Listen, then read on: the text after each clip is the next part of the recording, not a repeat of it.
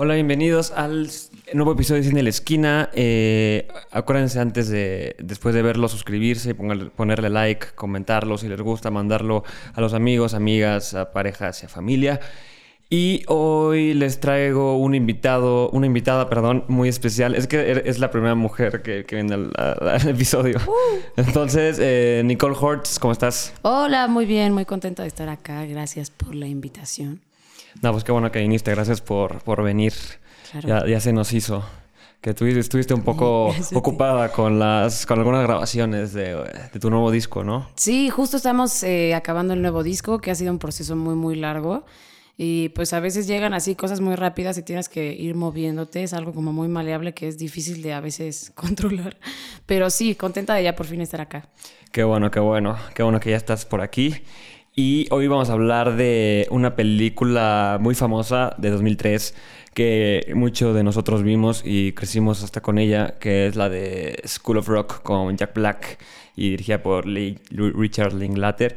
¿Qué te parece la película? Me encanta, se me hace súper cool, siento que ya es como cultura de la música y creo que está bien linda y es muy inspiradora esa película, la verdad. Sí, yo, yo la verdad eh, mentí un poco porque no crecí con ella. Yo la vi, yo la vi más tarde que todos. y, y, es una película que es como de esta como estructura clásica de como de superación del profesor y todo esto.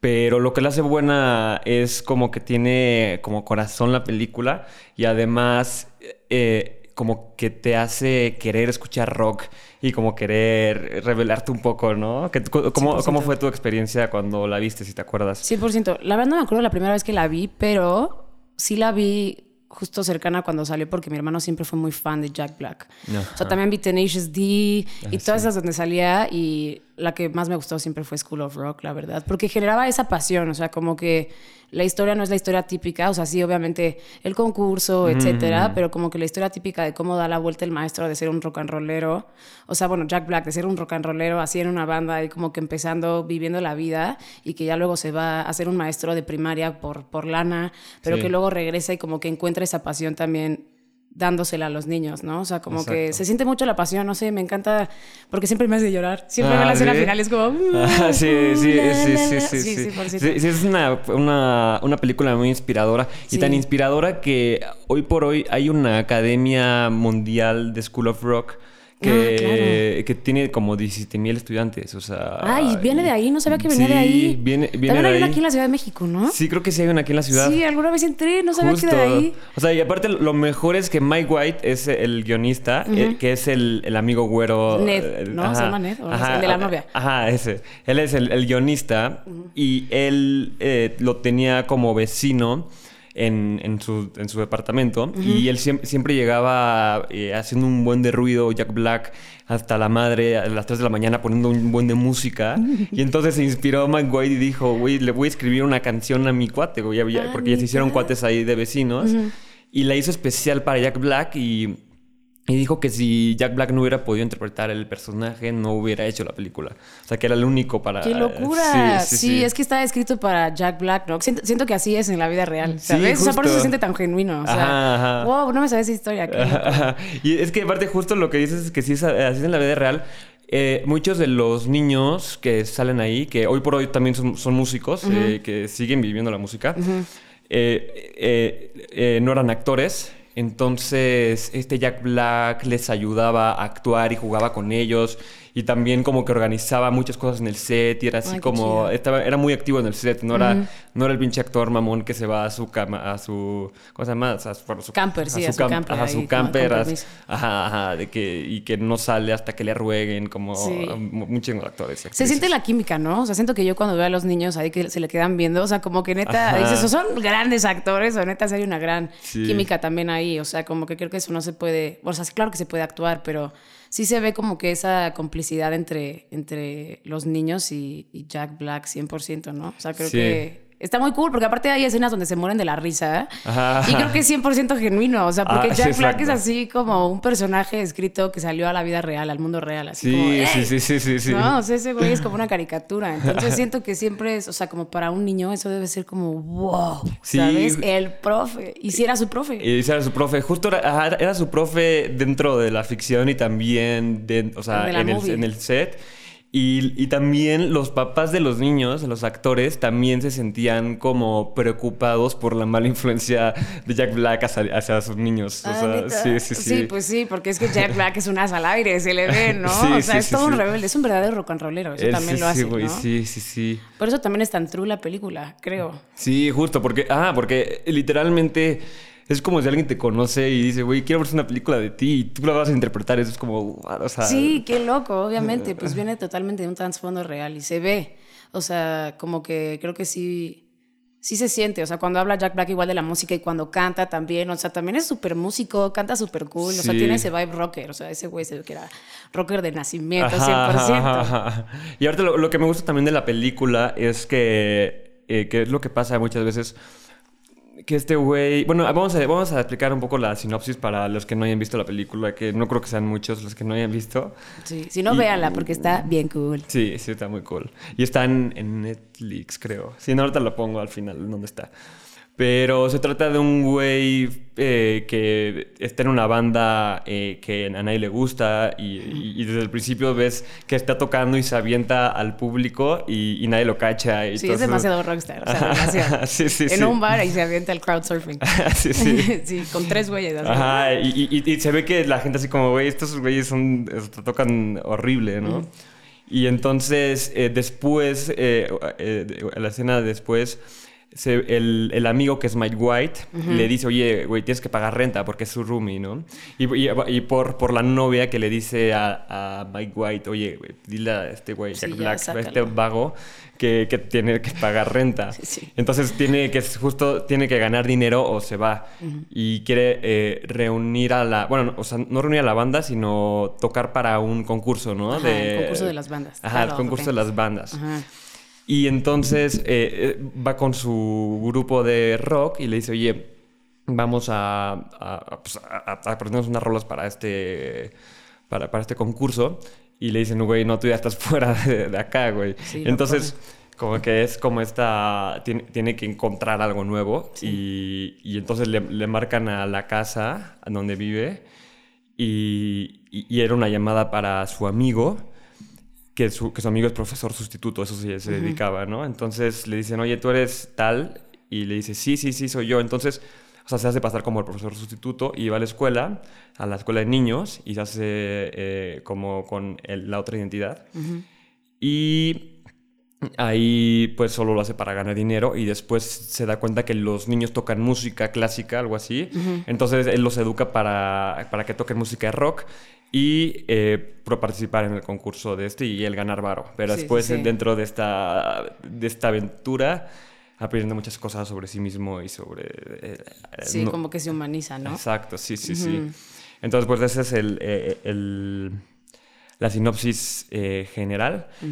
Pero lo padre justo es que tú cómo ves esto, que siempre el ser humano se desarrolla con y a través del otro. O sea, eh, yo creo que la única forma de, real autoconocimiento es a través de, esto. ¿Tú cómo ves esto? O sea, como que el rebote entre un ser humano y otro ser humano, ¿no? sí, creo. O sea, al final creo que somos como animales de sociedad y eso está como que súper súper probado, ¿no? O sea, que no podríamos vivir sin una sociedad porque no somos tan ágiles ni tan cazadores, ¿sabes? O sea, como que dependemos del otro. Y creo que en la parte emocional y de autoconocimiento también. O sea, creo que nadie te puede mover más que otra persona, ¿no? O sea, porque es como un espejo de muchas cosas.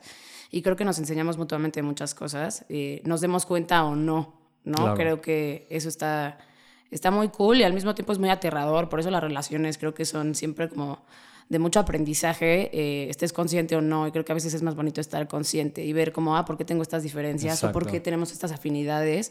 Y al final darnos cuenta que pues, la esencia y todo eso viene de un mismo lado. O sea, creo que el sentimiento todo el mundo lo tiene y conecta. Y creo que también eso es el rock, que es la música. Como que conectar a través de una esencia pura y otra persona que lo puede sentir de otra manera, pero eh, lo siente igual. Pues no, lo vive de una manera, pero lo siente igual. Exacto, sí. Y digo, y qué, qué padre que lo dices de la música, porque yo creo que eso es como la... Eh, el objetivo del trabajo en general, de la creación del ser humano, que es siempre hay problemas en las relaciones de los seres humanos, ¿no? O sea, familiares eh, y también con los amigos, con, con las parejas, eh, con todo esto siempre hay problemas. Entonces siempre hay, es, es, como una relación inacabada. Entonces el ser humano como que crea algo para poder conectar con más personas, como en el, con el objetivo que, de buscar la mirada de alguien más, porque es como que siempre vamos a estar eh, de alguna manera solos o sea, no al 100%, pero siempre vamos a estar como medio solos. Entonces, cuando hacemos música y cuando escuchamos música, como que nos conectamos más con esa humanidad, ¿no? como claro, y también te hace sentir acompañado, ¿no? Creo que eh, escuchar la música de alguien más que no conoces en lo absoluto y que como que también esté en el mismo lugar que tú, aunque sea opuesta a la vida o que estén en opuestos lados del planeta, como que te hace sentir menos solo, ¿no? Como eso, que pertenecemos todos a un mismo lado, venimos todos de un mismo lado, por lo menos emocional. Y creo que sí, a mí, en, en mi caso, a veces, obviamente también es con conectar a la gente y, y, es muy bonito poder conectar con alguien más, pero muchas veces también lo hago para conectar conmigo. Claro, claro. ¿No? O sea, como que el arte es también como una terapia muy cañona para decir como, ah, ¿qué estoy sintiendo? ¿No? Que eso al final es como esa honestidad que también te hace conectar con más banda, que es como sacar tus vísceras emocionales y ver en sí con lo, o sea, qué es con lo que conectas, qué es, qué es eso, ¿no? Y es bien bonito compartirlo y que alguien más lo reciba, porque sí siento que luego es como que alma a alma hablándose, ¿no? Como sentimiento puro a sentimiento puro. Igual con la pasión, o sea, como que la pasión, que regresando al tema de School of Rock igual, esa pasión igual es súper adictiva y también se contagia mucho, ¿no? O sea, creo que los sentimientos se contagian mucho y también por eso son tan adictivos y creo que la música y el arte es lo que genera, entonces por eso es tan Sí, ah, claro, como, ah, como obsesivo. obsesivo. sí, sí, sí. Y porque también, eh, eh, justo lo que pasa con el School of Rock, ¿no? Que eh, esta persona que ya estaba casi, o sea, que si no hacía esto, probablemente se hubiera deprimido, ¿sabes? O sea, porque pues, si no, ¿qué hacía? entonces, encontró como un objetivo con, con su talento para expandirlo o para expresárselo a unos niños en este caso.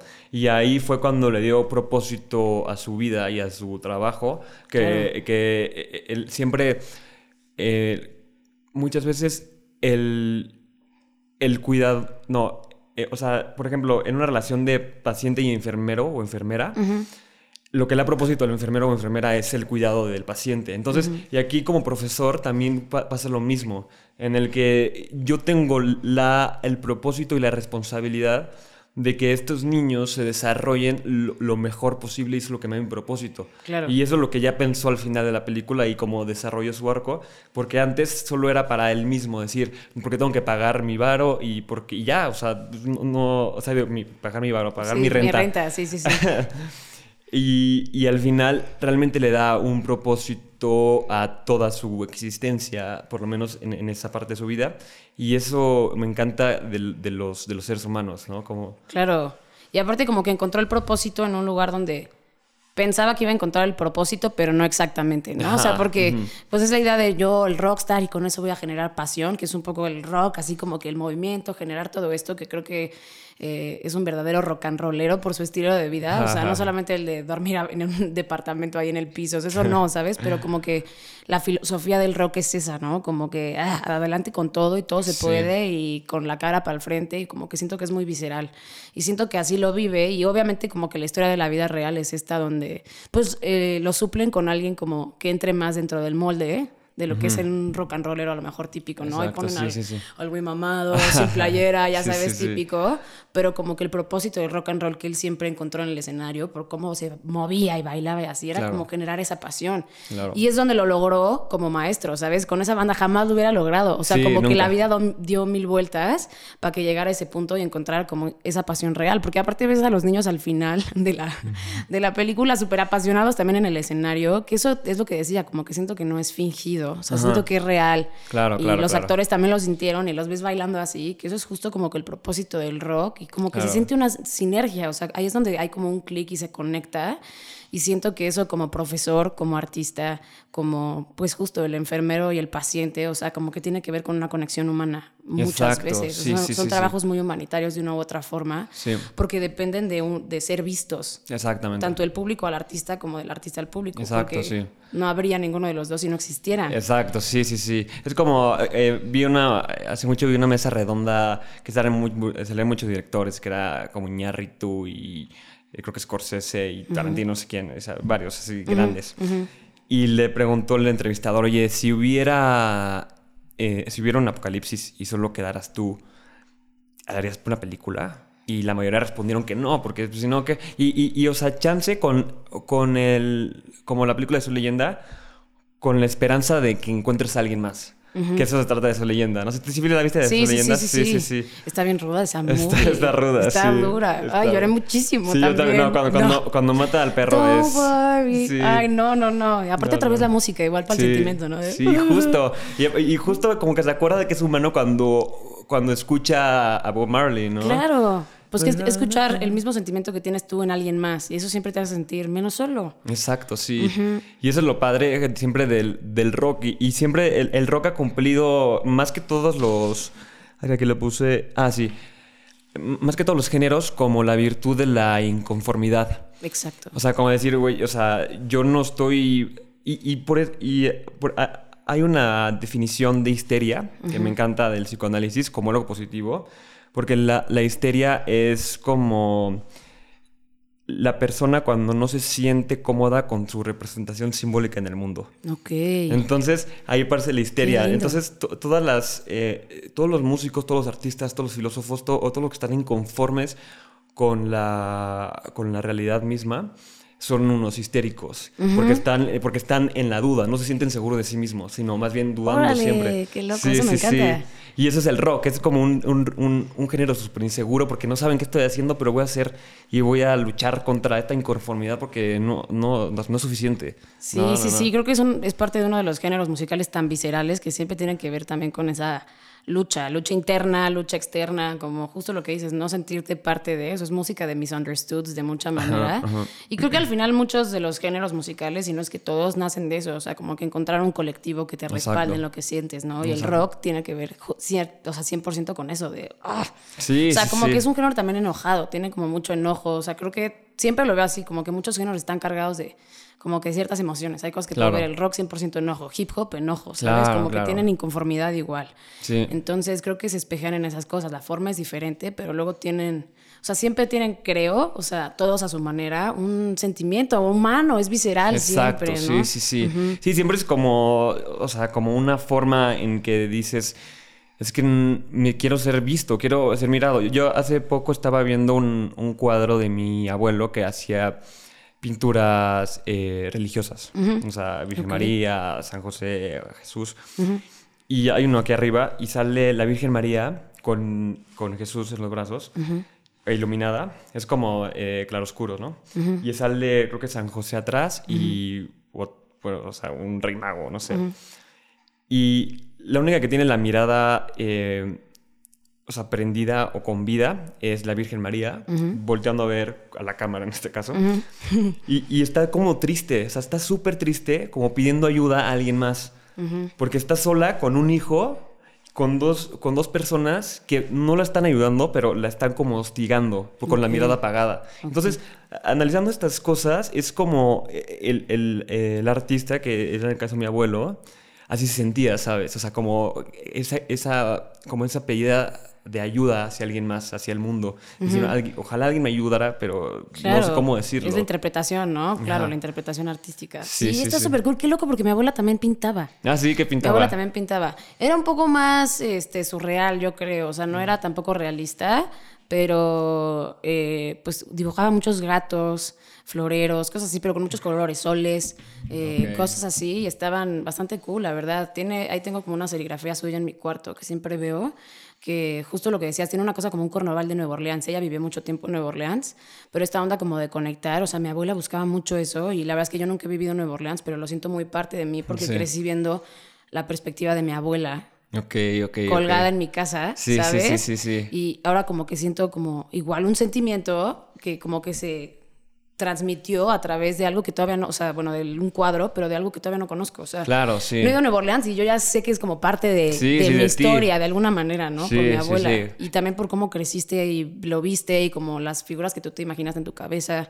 O sea, no sé, es muy loco eso. O sea, siento que siempre se, se transmite algo como muy profundo a veces, o también una perspectiva, no tiene que ser súper profunda, pero algo muy propio. Claro, ¿no? sí, algo propio, es sí. muy propio. Es una perspectiva única. Al final eso creo que hace a todos los artistas únicos, que la forma podrá ser la que sea, pero tu perspectiva siempre es única. Exacto, y es y lo eso es lo padre. que más vale. Claro, hay espacio para todos. Sí, y justo es lo que lo padre del artista porque el artista se desnuda emocionalmente y a veces eh, yo creo que el artista siente pudor no de- emocional. Claro. Puede decir, o sea, estoy escribiendo esto que es parte de mí, o sea, parte de mi interior, que no lo quiero compartir, lo quiero compartir con estas cuatro paredes donde lo estoy haciendo. Sí. Y después es, es eh, romper esas cuatro paredes y decir, mira, esto soy, o sea, no soy nada Claro. más, soy esto. Entonces a veces... a Es veces- aterrador. Sí, es aterrador. ¿no? Bueno, tú sabrás más, yo no, yo no he hecho algo así. Sí, no, pero ahí vas, ahí vas, ahí vas, y 100%, viene del corazón, esto viene súper del corazón, todos Sí, tienen como su manera, pero sí, sí creo que es aterrador, honestamente. Eh, también creo que hay muchos casos que como artista no siempre tienes que compartir, hay cosas que a veces son Claro. solo tuyas, pero sí hay ciertas capas que dices, ok, la voy a compartir y... ¡ah, Ah, ¡Qué miedo! claro. No, porque es desnudarte mucho, pero eso siento que es el riesgo, o sea, es el riesgo de, de conectar. Siempre la vulnerabilidad es, es dura, pero creo que es el símbolo más fuerte, o sea, más relacionado a la fuerza que yo podría encontrar. O sea, Claro, ser claro. vulnerable, porque sabes que te puedes quebrar, ¿no? Y tú te estás poniendo abierto, Exacto, sí, sí, sí. ¿Sabes? Para quebrarte, pero es como, no importa, aquí estoy. Exacto, sí. Pero es difícil. Es difícil. Sí, y justo eh, en, mi, en unas clases de actuación que con Orto Soyuz, eh, bueno, si te- alguien está escuchando esto y quiere actuar, eh, tome clases con él. Y eh, él lo que dice es, eh, bueno, todo, todo, él no es ni psicólogo ni coach, todo es para actuar, ¿sabes? O sea, no, es, es- no, no son consejos de vida ni nada.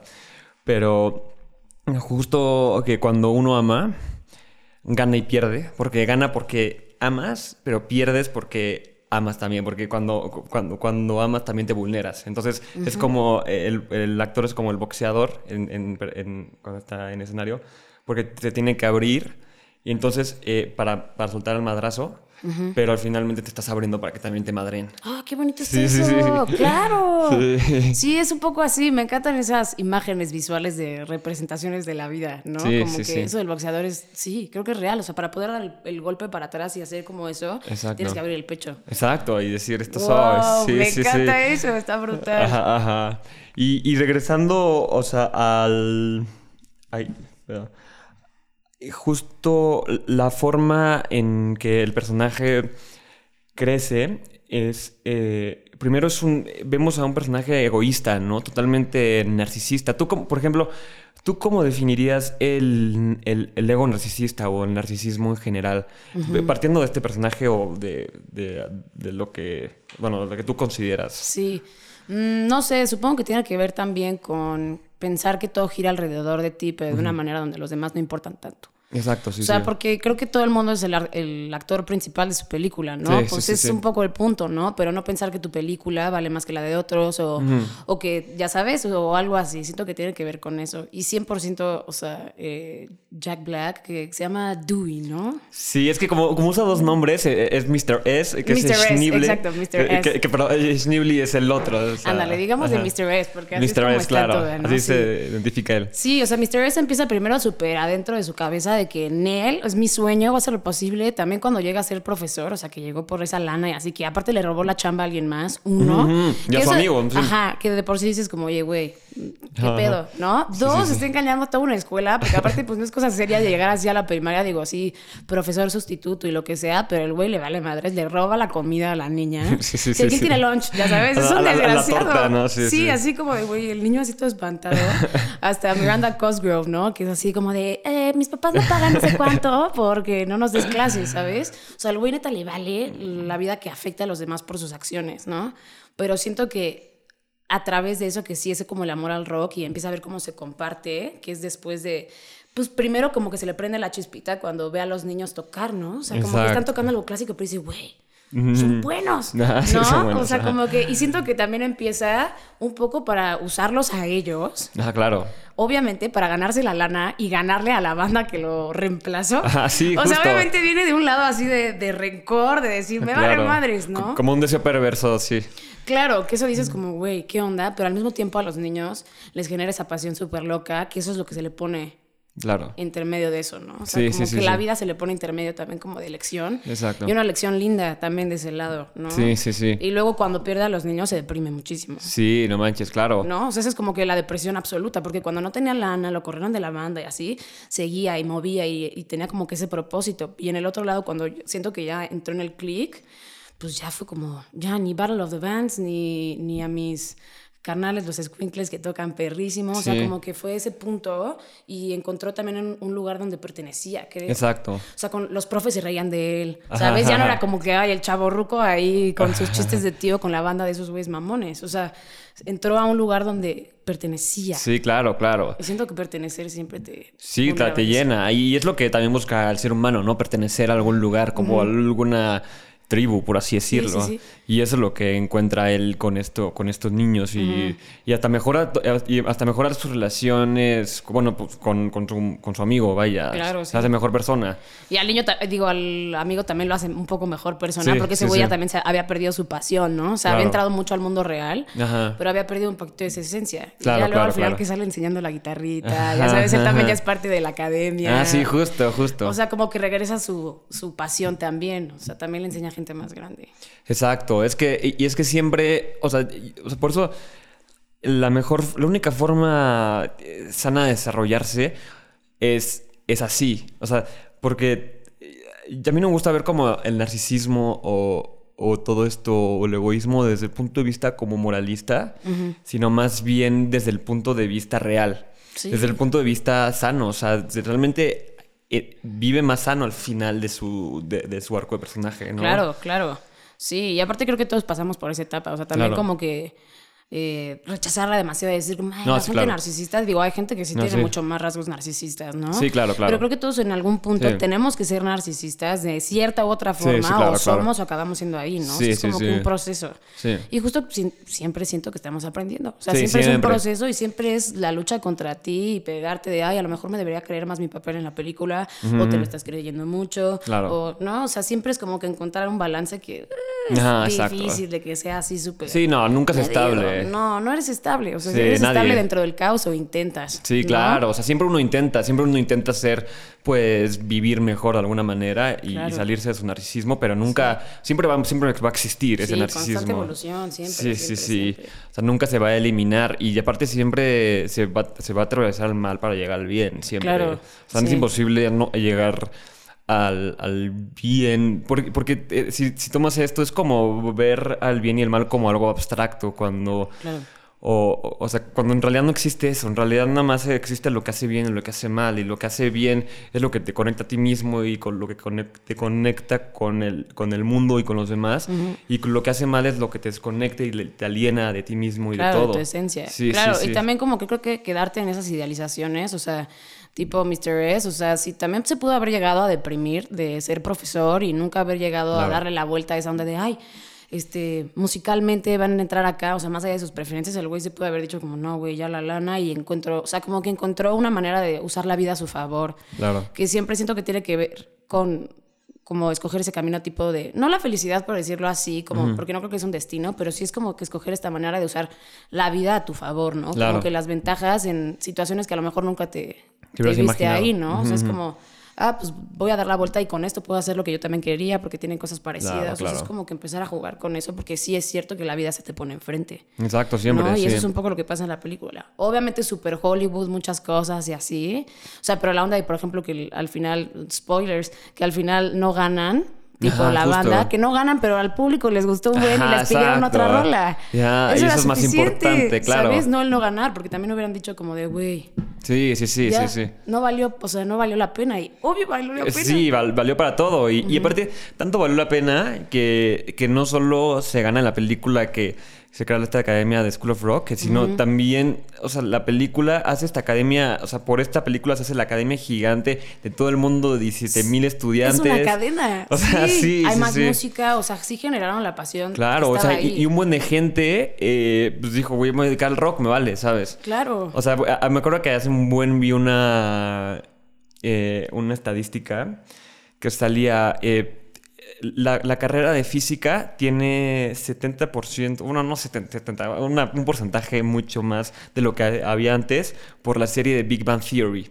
O sea, y ah, aquí, ajá, entonces aquí te ves tanto la, la influencia que existe en, de la televisión y el cine y como la responsabilidad que tienen los, los creadores y que, no, y, que justamente es, ahí es cuando te das cuenta que Mike White y Jack Black, que son como los grandes, bueno, y Richard Linklater, el director, eh, cumplieron su objetivo de que su película realmente sí transmitiera la pasión que querían transmitir ellos con eso, ¿no? Sí, tanto así que se materializa, ¿no? Sí, sí, sí creo que tiene que ver mucho con, con esta onda de la representación importa. Claro. Y siempre ha sido ese discurso y mucha gente dice que no, y claro que importa, o sea, en tanto verte físicamente, tanto verte emocionalmente, eh, profesionalmente, en, en, algo en lo que admiras y te genera pasión, o sea, siempre necesitas esa inspiración y creo que como creadores eh, tienes ese espacio, ¿no? O puedes llegar a tener ese espacio y es lindo porque creo que esa es la raíz de, de lo que te llama aquí, ¿sabes? o sea, porque sí. es un estilo de vida rudo, sí es tal y tal y tal, pero eso, esa onda de inspirarte a ti y de casualidad inspirar a más gente o ver si sí logras inspirar a gente, también es difícil de creer, que es como, ¿qué? ¡Qué locura! o sea, exacto. wow, ya sabes, a mí se me hace como que un súper regalo. Y también es como de tomarse con con respeto, ¿no? O sea, como decir, ¿cómo puedo hacer esto mejor también? Ahí es donde te digo que el artista también se mejora por pensar en el público. Siempre, siempre, siempre. Porque siempre es una, es, siempre es esta eh, conversación. O sea, tú estás mejorando lo que dicen, de las historias que te cuentan, de todo esto, cómo puedo representar más acá, cómo siento más, porque ese comentario que me dejaron acá me hizo sentir a mí mucho. Sí, claro. Y yo tengo que hablar de eso, o sea, pero tiene que ver igual con esa, como que vaivén como de, de emociones, en esa vaivén de emociones. No, está bien, está bien. Pero literal, o sea, como que ese ping pong de emociones, más bien, ¿no? o sea, lo va rebotando y se empieza a hacer una bola de nieve todavía más compleja y, y linda, ¿no? Eh, y eso es, creo que lo más adictivo de. Y sí, justo nos hacemos adictos. Dice un filósofo filósofo psicoanalista loquísimo que sigue vivo, se llama Sisek, se apellida Sisek, que el ser humano no realmente no quiere, no desea ser feliz. Y te pone, te pone el ejemplo de, de los físicos o de los, de, los científicos más bien, que se van a arriesgar su vida por, por, hacer una investigación científica que, en la que hay mucha radiación y se pueden morir. Y que, los, que estas personas, a pesar de eso, a pesar de que saben que se pueden morir o que pueden sufrir o que les puede dar, desarrollar cáncer o algo, se van ahí a hacerlo porque e, es, porque es, es, como una adicción a vivir, o sea, ¿sabes? O sea, es como que es la forma en que, que uno se siente vivo, es como sacrificándote o arriesgándote eh, por algo que realmente te sientes pasión, ¿no? Claro, sí, creo que al final el, el humano, como un poco lo que, lo que dices, es que, que busca sentir. Exacto. O sea, como que vivir es eso, creo que sentir, o sea, sentirte libre, sentir paz. Todo el mundo está atrás de esas cosas, o sea, busca caminos diferentes, ¿no? O sea, a lo mejor alguien es a través del escenario, alguien es viajando por el mundo, o alguien es sintiendo estabilidad económica, ¿no? Que eso le puede generar paz para su tipo de vida, o no, que es lo que la gente busca, sentirse y también tener como que esa libertad de sentir y estar bien, ¿no? Exacto. Que yo no creo que solamente tenga que ver con felicidad. Exacto, sí. ¿No? Porque también siento que si estás siempre en su vida, a lo mejor no ves los de su vida que estás. ¿no? Claro, claro, claro. O sea, como que por más cursi que suene eso, o sea, hay veces donde los momentos duros te hacen dar cuenta como de, güey, esto vale mucho más la pena y lo, sientes todavía más, ¿no? Por haber sentido el otro también. O sea, es igual como que un poco eh, dependiente uno de otro, ¿no? Sí, claro. O sea, para darte cuenta de uno tienes que haber vivido el otro. O sea, no creo que tenga que ser necesariamente catastrófico todo, ¿no? pero, pero la vida sí es. Así es la vida. O sea, el justo la vida no. Em, o sea, no, no tiene una un orden real. O sea, yo creo que hoy por hoy ni siquiera eh, hemos definido realmente qué es el ser humano. Y yo creo que nunca se va a definir. Pero entonces, a partir de esto, o sea, realmente no sabemos cómo vivir. o sea, tenemos una idea de qué es lo que queremos hacer y más o menos estamos ahí improvisando como, como un jazz, ¿no? Sí, sí, sí. Pero realmente lo único que... Eh, porque aquí con lo que pasa con la película, que a veces las circunstancias llegan y cambian totalmente tu forma de hacer las cosas y, lo aceptas porque dices, ok, o sea, sí estoy eh, listo para un cambio y pues estoy bien, no, no, me, no me tengo que aferrar a lo ya conocido porque también lo desconocido eh, llega de una manera a veces agresiva o a veces más suave, pero, pero llega y, una, y uno tiene la lección de tomar las riendas de la situación o, aferrarse a lo pasado, ¿no? Claro, y también como que la incomodidad te enseña muchas cosas porque te lleva a moverte de algo donde a lo mejor nunca hubieras visto y como que y te hace dar la mirada a ver qué es lo que de verdad te importa. Exacto. O sea, creo que lo que pasa es que todos estamos persiguiendo algo donde creemos que vamos a sentir lo que queremos sentir, pero no sabemos, es lo que decías, o sea, estás adivinando, estás diciendo como, güey, yo creo que ahí, porque yo viéndolo lo siento, o yo acá lo he sentido con esto, ¿sabes? pero no sabes si en realidad esa forma exacta es la que te lo va a dar, a lo mejor es darle la vuelta a eso y la vida siento que solita te da la vuelta para a lo mejor encontrar eso, ¿no? O me gusta pensar eso, ¿no? No lo puedo decir con 26 años, ni, ni idea, ¿no? Sí, sí, Pero, o sea, creo que es un poco eso. Buscamos sentir algo en algún lugar que creemos que podemos encontrar eso. Claro, claro. Pero no necesariamente es así. O a lo mejor sí, pero no para siempre. O sea, todo se acaba, ¿no? Entonces, todo eso también va a estar mutando. Entonces, como que justo lo que dices, salirte de tu zona de confort, a veces te da muchísimo más espectro eh, para darte cuenta que hay otro lugar donde también puedes sentir lo que estabas buscando. O hay, una, hay un nuevo como nivel de profundidad que puedes sentir ahí. Exacto. O sea, creo que justo tiene que ver mucho con el viaje y es aprender a, ir sintiendo eso y también sentir como, no, esto no me gusta. Ayuda mucho. Claro, exacto, sí, sí, sí. Y también conocer lo que a uno no le gusta, y, pero estar, experimentarlo para realmente decir, no porque si, si solo conoces la vida desde una forma, digamos, académica, o sea, si te pones a leer a los autores y autoras más chingones y chingonas del mundo, y, y, pero realmente solo haces eso, pues no vas a aprender nada. estos autores y autoras aprendieron de la vida por experiencia y después también estudiaron a más personas, pero fue muchísima experiencia y también muchísimos músicos. Es como decía eh, Bukowski y Sabine, Joaquín Sabina, que sus bares, eh, digo, sus oficinas eran los bares, porque era donde, encontraban más inspiración. Literal. O sea, no, no eras, y, y, ahorita está como esta ficción que dice, no, pues tienes que estar eh, por lo menos nueve horas trabajando al día y tienes que estar encerrado. A la teoría de no sé cuántas horas, ¿no? Y te, tienes que despertar a las cinco de la mañana y chingarle y, dormir dos horas diarias, ¿sabes? sí, también la generación de la ansiedad, porque sea, ¿no? Si el estilo de vida es eso, güey. Exacto, sí. Cuando en realidad no, o sea, cuando en realidad es una, una búsqueda desconocida, nadie sabe lo que está buscando, nada más lo dicen, pero realmente no lo saben. Sí. sí. Creo que también eso es lo que dices, como esta onda de los bares, la oficina de cada quien, ¿no? O sea, como que por eso es tan, tan lindo la diversidad, porque pues puedes encontrar tu lugar en algún, en, en, algún lado, ¿no? O sea, hay tantas cosas que seguramente le vas a encontrar y tu seguridad o tu comodidad o tu euforia que quieres sentir no la vas a encontrar en el mismo lugar que la otra persona, ¿no? Porque 100% depende de, de, lo que tú quieres y donde tú lo puedes sentir, ¿no? O sea, porque a lo mejor mucha gente siente euforia en la naturaleza o mucha gente siente euforia en la música. A lo mejor mucha gente no quiere sentir euforia, quiere sentir algo más estable, ¿no? Porque también es como, ah, qué horror sentir tanta euforia, quiere algo de más tranquilidad. Claro, claro, claro. O sea, también es tú qué quieres sentir, quieres sentir la gente súper extrema que es como, quiero sentirme al borde del límite porque me recuerda que estoy vivo. Hay mucha gente que no, ¿sabes? Hay mucha gente que dice como, no, güey, yo sé que estoy vivo y no hay bronca. Sí, claro. Y por eso está lindo porque creo que hay muchas disciplinas, pero al mismo tiempo sí entiendo también esa parte de a veces sentirte perdido y decir como, no, güey, si no es aquí, ¿dónde va a ser? Exacto, sí, y da mucho miedo, ¿no? Claro, y siento que es parte del proceso de la vida, es estar perdido. O sea, siento que no se repite tanto eso, pero sí creo genuinamente que estar perdida es parte del proceso y es lo más natural que puede pasar,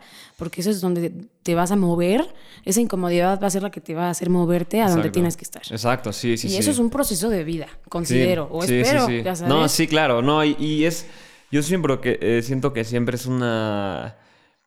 O sea, digo, va a ser una analogía muy este, fumada, bien pacheca, pero este, o sea, nosotros nacemos del, del vientre de nuestra mamá, todos y todas, y ahí tenemos todo, ¿no? O sea, tenemos eh, eh, o sea, eh, nos, llega la comida, estamos bien protegidos. Y dicen que el primer trauma humano es cuando uno nace. Y dice Oriol Val, que es un médico que se dedicaba a los recién nacidos, que el primer gesto humano es el abrazo. Y después decía otro, otro médico que se, era de los, de los, ¿cómo se llama? De, los viejos, el término políticamente correcto. ¿Antiguos? No, de los, eh, de, los, de los médicos que se dedican a, las personas que ya están moribundas. Ah, ¿ya entendí? ¿Terminales? Sí. ¿O moribundas? No, no, no, o sea, viejas. O sea, ¿cómo, no, ¿cómo se llama? Perdón. no sé. Pero no, ¿cómo, se llama ese tipo de médico? Está el, bueno, da igual. Ah, ya, ya, ya, ya. ya. El, el geriatra, el geriatra. Ah, geriatra. Ah, un geriatra también. No lo hubiera adivinado más. Entonces el geriatra también, otro geriatra decía que también eh, los, los humanos al final de sus días, antes de la muerte, abren sus brazos buscando a alguien. O sea, que es el primer, el primer gesto y el último gesto. Qué loco. Y entonces ese es el, ese es el viaje. Y bueno, e, este, esta información la saqué de como de un poemita de Eduardo Galeano. Ay, qué bonito. Y, y se llama así que por más vueltas que le pongamos al asunto, así es la cosa, que que siempre buscamos el abrazo de alguien más. La conexión, claro. Sí, Exacto, qué sí, fuerte. sí, sí. Eso está muy bello. Muy, muy bello. Y, y, justo aquí es lo que pasa con la, con la peli, ¿no? O sea, realmente es, es una persona que sientes súper sola y que piensa que ya lo sabe todo y que piensa que tener este ritmo de vida así de rockstar y de, valer madres todas las noches y de tocar ahí en un bar y vivir la vida bohemia y este realmente no tener ninguna relación eh, afectuosa íntima real.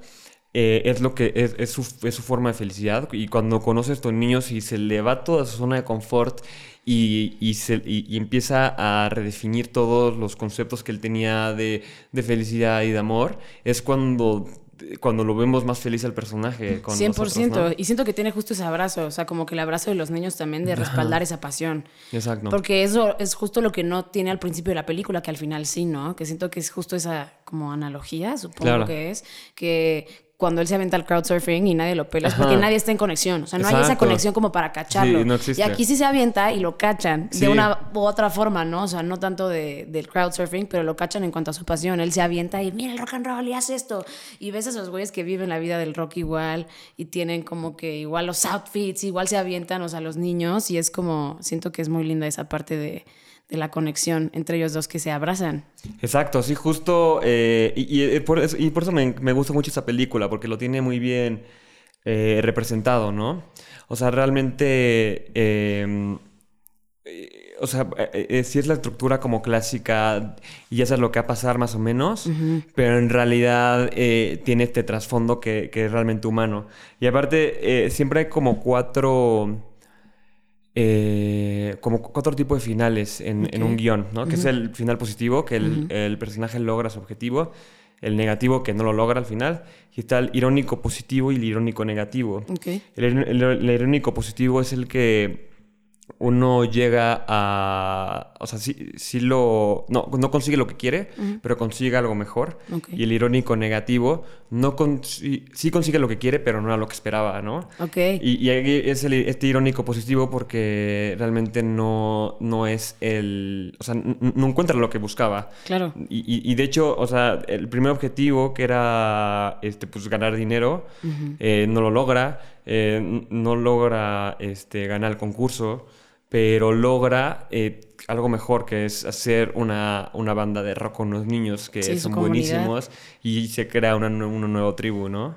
Sí, está súper cool. No sabía que se llamaba, eh, ¿cómo me habías dicho? Final irónico positivo. Ah, irónico positivo. Irónico sí. positivo. Y claro, o sea, la ironía justo es esa, ¿no? Que no pensabas que iba a ser profesor, ¿no? Que ahí ibas a encontrar el rock and roll de verdad. Como que dices como, ay, no tiene nada que ver a lo mejor uno que el otro. Y tienen todo que ver porque tienen Exacto. que ver con la misma esencia.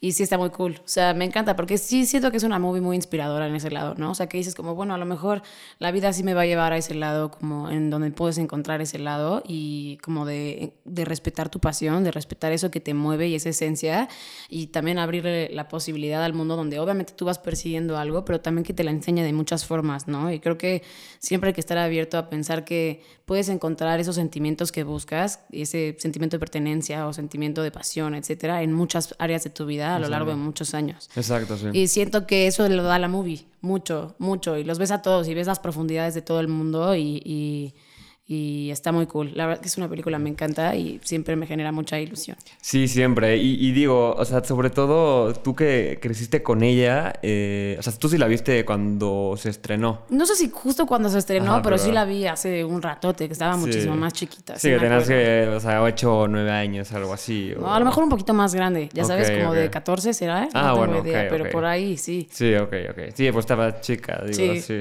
Ajá. No, y eso es padre. Yo, o sea, y justo las películas que, que uno ve este, antes de los 18 años y cuando, cuando es chico puberto, eh, se le queda mucho en la, en, la memoria y como que la guarda uno en el corazón, ¿no? Sí, es cierto. Sí, sí, sí. Sí, toca fibras muy sensibles a lo mejor en ese momento, ¿no? que estás a lo mejor menos receptivo a algo tan profundo como que en una película y lo sientes mucho y solamente es lo que importa, ¿no? O sea, como que el sentimiento y te acuerdas del sentimiento que te generaba, ¿no? Exacto, sí, justo, como que es, eh, eh, es, este... Muchas veces las películas nos gusta por por el recuerdo que nos da, ¿sabes? Porque la vimos con alguien o, porque es la película que ponía en la carretera con, con, eh, con no sé quién, con, con, mi hermano, con... Sí, claro. Entonces, sí, las canciones igual, Ajá, exacto. Y también por eso unen mucho, porque dices, ah, ¿te acuerdas esta rola? No manches, sí. a un momento, 100%. Sí, sí, sí, También eso es como un poco la nostalgia, ¿no? O sea, como que igual generan eso, que es como de, ay, ¿te acuerdas? O sea, como que vuelven a generar esa imagen en tu cabeza de hace mucho tiempo. Siento que es una manera de sentirla otra vez, vivirla. O sea, no sé si te pasa igual, pero cuando vas a un olor que ya habías olido, que dices como, ah, esto me recuerda a algo, ¿sabes? Siento que tiene esa misma calidad. Y en las movies igual, o sea, como que la vuelves a ver con ojos de de la edad con la que la viste, ¿no? y obviamente siento que va agarrando profundidad, porque también es cierto que mientras más creces, ves la movie y dices, wow, ¿sabes? Es como Shrek, yo veo Shrek ahorita y digo como, también me encanta, wow, sí. o sea, cada vez me gusta más. A mí también, a mí también, sí. Yo también me da Shrek muchísimo. Sí, muy buena movie. Y, y, luego, luego pasa también al revés, que te gustaban películas muy malas y, y, pero, pero también como que le agarras cariño. O sea, ya, sabes que no hay profundidad. no hay profundidad. ¿Sabes? Como a mí la que me encanta, la que me encantaba hace mucho no la veo. Ya sé, hoy, hoy por hoy la veo y no me gusta, pero nunca viste Cat in the Hat. Uh, sí, pero sí, creo que sí, la que se llama Mike. Ajá, Mike este, Myers. Mike Myers, sí, sí, sí, estaba creepy, pero estaba súper cool, o sea, como que cool, ¿no? el set estaba muy perro y así. No me acuerdo bien de la historia. Ajá. sí, pero pues esa de Dr. Seuss, ¿no? Sí, es de Dr. Seuss, sí, sí, sí. Pero es que, o sea, yo la veo hoy. A ver, sí, yo. No, sí. Yo la veo hoy y, mm, o sea, digo, en, en, las críticas y así, es así como la peor película que he visto, que, o sea, que, ¿por qué, ¿por qué me metí a la sala de cine, así, críticos profesionales? Y yo, güey, sí, sí, sí, relájate, güey, está chida. Cumplió su función, cumplió su función. no creo que todo tenga que tener también así el transporte así súper cañón. o sea, al final te gustaba y así estaba. o sea, es como ahorita la gente que se burla de Camp Rock, que también lo entiendo. Yo también veo Camp Rock ahorita y digo, güey, ¿qué onda la actuación? O sea, no me da cuenta de a veces lo mala que era, ¿no? Pero me inspiraba muchísimo. La de Camp Rock es la de la hermana de Britney Spears. ¿es Camp Rock. No, no, no, la de Demi Lovato y los Jonas ah, Brothers. sí, ya, ya, ya, sí, cierto. Que era un campamento de rock. Sí, igual. Sí, bueno, rock, porque tampoco tocaban rock, ¿sabes? Pero igual, si ves algunas actuaciones que dices, Dios mío, pero yo cuando la veía chiquita decía, wow, o sea, yo tengo que ir a Camp Rock y también te inspira el movimiento, que que ese siempre es el propósito de la creación. De una u otra forma, si te hace sentir, está bien.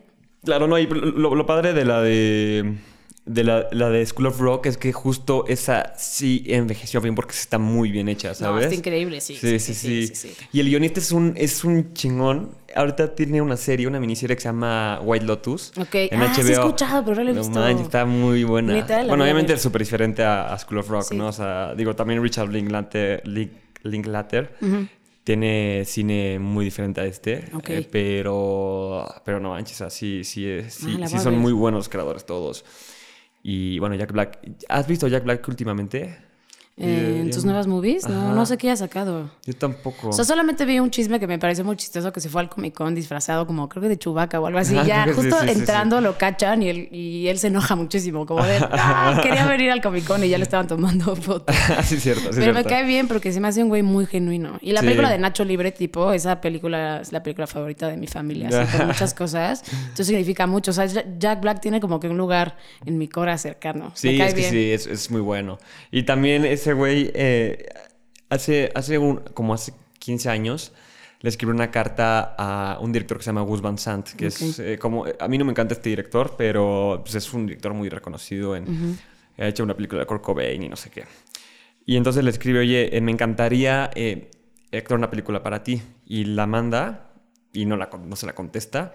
Y este güey dije, pues, o sea, no, no pierdo nada mandándosela. Entonces después de 10 años, le contesta la carta, le dice, sí, me encantaría trabajar contigo, y le manda el script de la película, y actuó una, una película con Joaquín Phoenix que sale, Joaquín Phoenix que se accidenta y, como que pierde toda la movilidad de su cuerpo, y, este, y Jack Black es el que, el que está manejando, y es, el güey borracho que, que ah, voltea el coche, y, ese güey se escapa de, de la escena, y eh, Joaquín Phoenix que se queda eh, casi casi paralítico y este güey que es Jack Black se, y es una película de drama, o sea, no es una película de comedia y es le dio la, la oportunidad 10 años después de que le mandó la carta, o sea, como que le, la guardó el director y dijo, este güey, o sea, sí quiero que actúe en una película, pero todavía no sé en cuál. Todavía no sé en cuál. Y cuando ya te la tenía lista dijo, este es tu personaje, güey. Wow, eso está loquísimo, no sabía, la tendré que ver. Sí, sí, No soy tan fan de los dramas porque me pegan duro, pero oh, wow. Sí, sí, sí.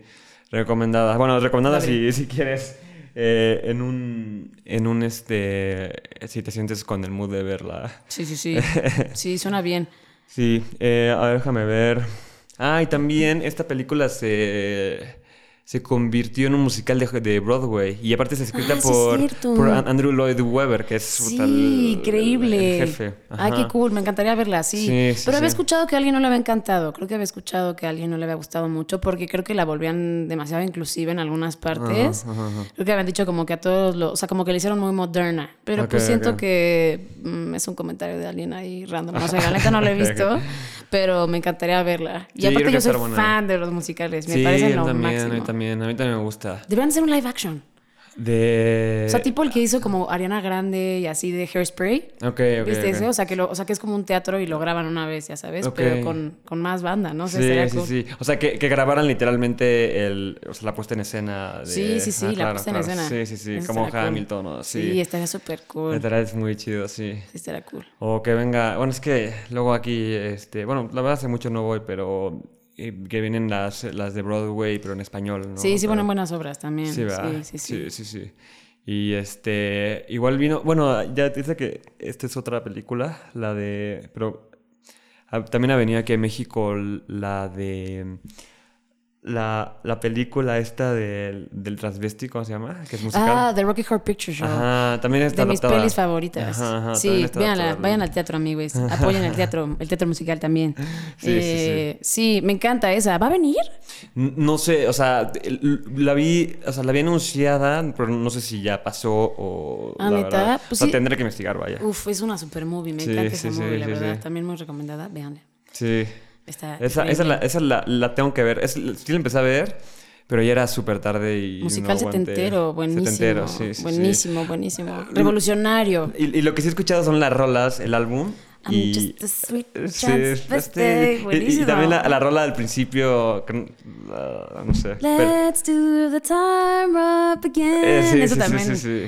Es buenísima, neta es una gran movie. Tiene, tiene grandes canciones también, que eso también siento que le aporta mucho a la película. Igual la tiene School of Rock, ¿no? El sí, tiene unos rolones. Tiene rolas sobre el Teacher's Pet y así. Están muy buenas. O, la, o, la, última. sí, sí, sí. bueno, la, sí, la, la, que presentan, vaya, al, al concurso. Ah, es sí. Un rol. sí, esa, esa, esa. esa, sí. Según yo, esa es la de Teacher's Pet. Ah, la teacher's sí. If you wanna sí, be a teacher's pet. Sí, es esa, sí, claro. Sí, es esa, cosa es esa. Sí, sí, sí. Está buena. Y luego presentan otra que no me acuerdo cómo se llama. It's a long way to the top, the rock and ah, roll. Sí, sí. Buenísima, que también esa rola está muy cool de lo que dice. Sí, sí, tiene, tiene muy buenas letras. y aparte, muchas, muchas fueron compos, eh, compuestas en el set. Ah, neta, no O sea, ajá, con este, así, eh, Jack Black así loqueando. Y, o sea, la, saca, la sacaba es que como. Es rocker, él canta perro, tiene todo el rock and roll ahí, 100%, qué cool. Y justo la sacaba como la saca en la, película, así que dice así, a ver, ¿qué te caga de la sociedad? Me caga este mi papá, me caga mi profesor. Esa escena es buena, es buena, es buena. Sí, sí, me encanta. Y, por eso también me gusta porque tiene escenas escenas súper icónicas que no todas las películas la tienen. Sí. O sea, porque hay películas que sí tienen una, una buena historia, ¿sabes? Tienen un desarrollo, pero les falta una escena icónica que, que sea memorable, ¿sabes? Sí. Entonces como que ah, la ves y dices, ah, está chida y se te olvida el año, ¿sabes? Sí, sí, y sí. esta película no se te olvida. O sea, no, tiene varias buenas. Sí, está justo donde está improvisando que Jack Black se empieza a tirar y así, como que está viviendo el rock en el escenario y todos, digo, en el escenario, en el salón de clases. Sí, sí. Y todos están así. O sea, es épica porque ves la carita de los niños igual así de, ¡ah, qué locura! Sí. Y siento que prende mucho. Igual, según yo, la última, donde salen los créditos, igual es como muy improvisada, ¿no? O sea, como que tiene esa onda de Ajá. improvisación. Pues justo al final empieza a decir Here comes the credits. Exacto, sí, sí, sí, Who, is- who the fuck is this guy? Algo así. Sí, todos se ponen de risa. O sea, siento que esa vibra también se transmite mucho en, en la peli. O sea, se ve que no es tan.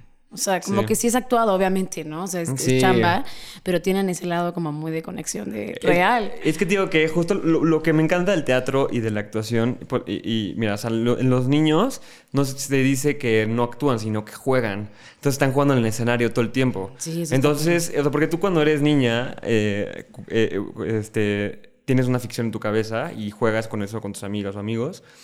Eh, entonces, pues, piensas que tienes una espada láser o una, una pistola y empiezas a jugar con estos, eh, con, con estos elementos imaginarios y tú te estás creyendo esa ficción cuando lo estás, cuando lo estás jugando y así juegan los niños. Claro. Y, y por eso a los, a los niños les cuesta menos trabajo actuar que los adultos y los adultos ya tienen que... eh, que, eh, pues, que, o sea, que trabajar mucho más como actores para poder eh, jugar como jugaban con- como cuando eran niños, ¿no? Claro, ya no lo se lo creen tanto. Bueno, Ajá. supongo que los grandes actores obviamente sí, ¿no? O sea, como que tienen ese manejo, pero como que es más difícil romper, supongo que la realidad, ¿no? Y como niño siempre te compras el papel, vives más en el mundo de las ideas porque no hay tantas reglas. Exacto. Y eso está cool, la neta siempre me he, o sea, preguntado eso, o sea, cuando veo a los niños, hay niños muy chiquitos actuando y digo, wow, o sea, Sí, ¿cómo le hacen? sí. En películas de terror, tipo, que Sí. salen niños bien chiquitos, ¿cómo le cuentas eso sin traumarlos? Es que, es que, o sea, a, mí me explicaron justo eso de, la, de las escenas de actuación de, la, de los niños chiquitos en las películas de miedo. Ajá. Y es que, es que no les dicen lo que está pasando. O sea, no le dicen, eh, imagínate que, que se está Mm. Sí, desprendiendo la ahí, cabeza, sí, o, sabes, o sea, nadie está diciendo, o sea, algo medio trágico para el niño, así como este, tus juguetes se están quemando o algo así. Sí, o sea, que está no, medio no, no. culero, Sí, sí, pero, pero no es así como. O, o también o me acuerdo una vez eh, que nominaron al, a- al Oscar una niña que actuó muy, muy cabrón. No acuerdo qué película era. Y hay una escena en que cacha a su mamá con un amante. Oh, Entonces, y, y sale así la escena, ¿sabes? no. Y entonces, obviamente, obviamente la niña no vio eso. No, no están invitados a la premier, Ajá, ¿no? sí, es como de, no. bueno, tú no vas, amiga. Ajá, sí, no, no, no. O sea, y justo no, no era así como que imagínate que está pasando esto, no. Sino tienes que imaginarte otra cosa para, para que Sí, sí, sí. no te traumes. Pero al mismo tiempo sí le tienes que dar como que una historia que puedan conectar con Sí, esa claro, cara, ¿no? exacto. Como que con ese sentimiento de terror y así, Sí, porque sí, sí, lo ves y dices, wow, parece que Sí. lo está viendo. Y eso también lo padre de- es lo padre de dirigir. Y, y- y, por ejemplo, también es difícil a veces. A algunos directores les gusta trabajar con actores tipo, que son las personas que no son actores y que son la primera vez que actúan como Yalicia Aparicio. Ajá. O esta Bjork, por ejemplo. eh, ¿Sabes qué es Bjork? Sí, sí, sí. Sí, ella. E- ella eh, la, la contratan para una película que se llama Dancer in the Dark, que es fuertísima. Ajá, ajá. Y es un. El director es un güey de la, de la verga, la neta. Se llama Lars von Trier. Pero lo que hizo Lars von Trier es que le- no, la, no la trató bien. Y, y digo, no, no hay justificación, ¿va? Pero no la trató bien. Y e- entonces ella fue como do- dos meses, dos meses de rodaje y tiene una vida súper trágica. Eh, Es una película súper triste, pero, o sea, pero durísima, ¿sabes?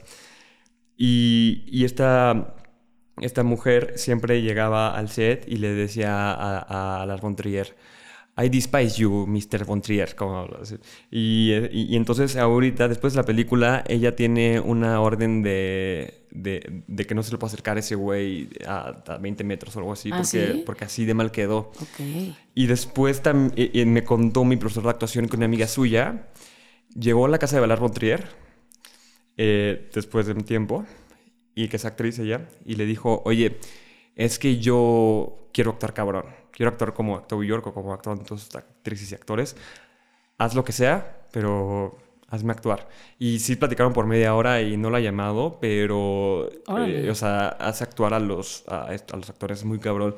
Y ves las películas de... Uf, pero ¿cuál es el método? Sí, no, no, o sea, ya para que te rompas así, digo, es duro el arte, pero tampoco hay que... Sí, no manches. fuerte. No, o sea, y aparte ves a Bjork, y aparte es como que interpreta justo como su personaje, o sea, como ella, ella misma, porque Bjork es como una persona como tierna, ¿no? Y, y, y, en, la, en la película sale así con lentes y se está quedando ciega. Entonces, eh, un buen de personas empiezan a abusar de la situación de, de, eso, o sea, em, empiezan a robar o porque está ciega y, y todo termina bien mal. No, no, no, te lo recomiendo porque... Suena fuerte, yo porque ya, me, ya, me, dijiste que no te gusta el drama. Sí, sí, sí, sí. No, pero está muy cool, ver como super artista, o sea... Sí, sí, sí, sí, está, cañón. Sí, sí, sí, Pero, bueno, este, creo que fue una gran plática. Oh, gracias por invitarme. y, y, pues gracias por venir y espero, pues aquí, pues, si quieres hablar de otra película, puedes ser bienvenida. Y, eh, ah, eh, pues, quieres, bueno, un anuncio de que escuchen su nueva rola que sacaste hace dos meses, la de Cabrón. sí, justo. Hace poquito saqué mi último sencillo que se llama Cabrón. Vayan y escúchenlo en todas las plataformas digitales. Es una canción justo que como que canaliza mucho la, la ira que quería que sonara así. Entonces, bueno, vayan a escucharla y díganme qué tal. Como Nicole Lords con H en plataformas y Cabrón se llama el nuevo sencillo. Exacto. Sí, a mí es la verdad muy buena, muy buena rola y además también un gran video. Entonces, felicidades. Ay, muchas gracias. también vean el video. Sí, Se le echó muchas ganas. En YouTube, sí. ¿Y qué más? Eh, y bueno, y este año se viene algo nuevo, ¿no? Sí, este año también estamos planeando muchas canciones que salgan, un proyecto muy importante en el que yo trabajando, justo. Y pues nada, estoy muy contenta de que ya lo escuchen. Eh, y pues sí, por ahí nos vemos. Gracias por la invitación. Eh, y pues nada, contenta de estar aquí. Buenísimo. Eh, bueno, suscríbanse al canal, pónganle like, comment y mándenselo a sus amigos, amigas, a familiares y todo. Y gracias por escucharme y nos vemos la siguiente semana en Cine de la Esquina. Adiós.